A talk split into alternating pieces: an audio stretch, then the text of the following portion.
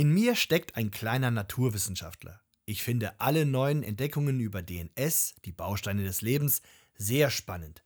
Die Erkenntnisse der modernen Physik faszinieren mich und wenn die Chemie neue umweltverträgliche Werkstoffe entwickelt, begeistert mich das.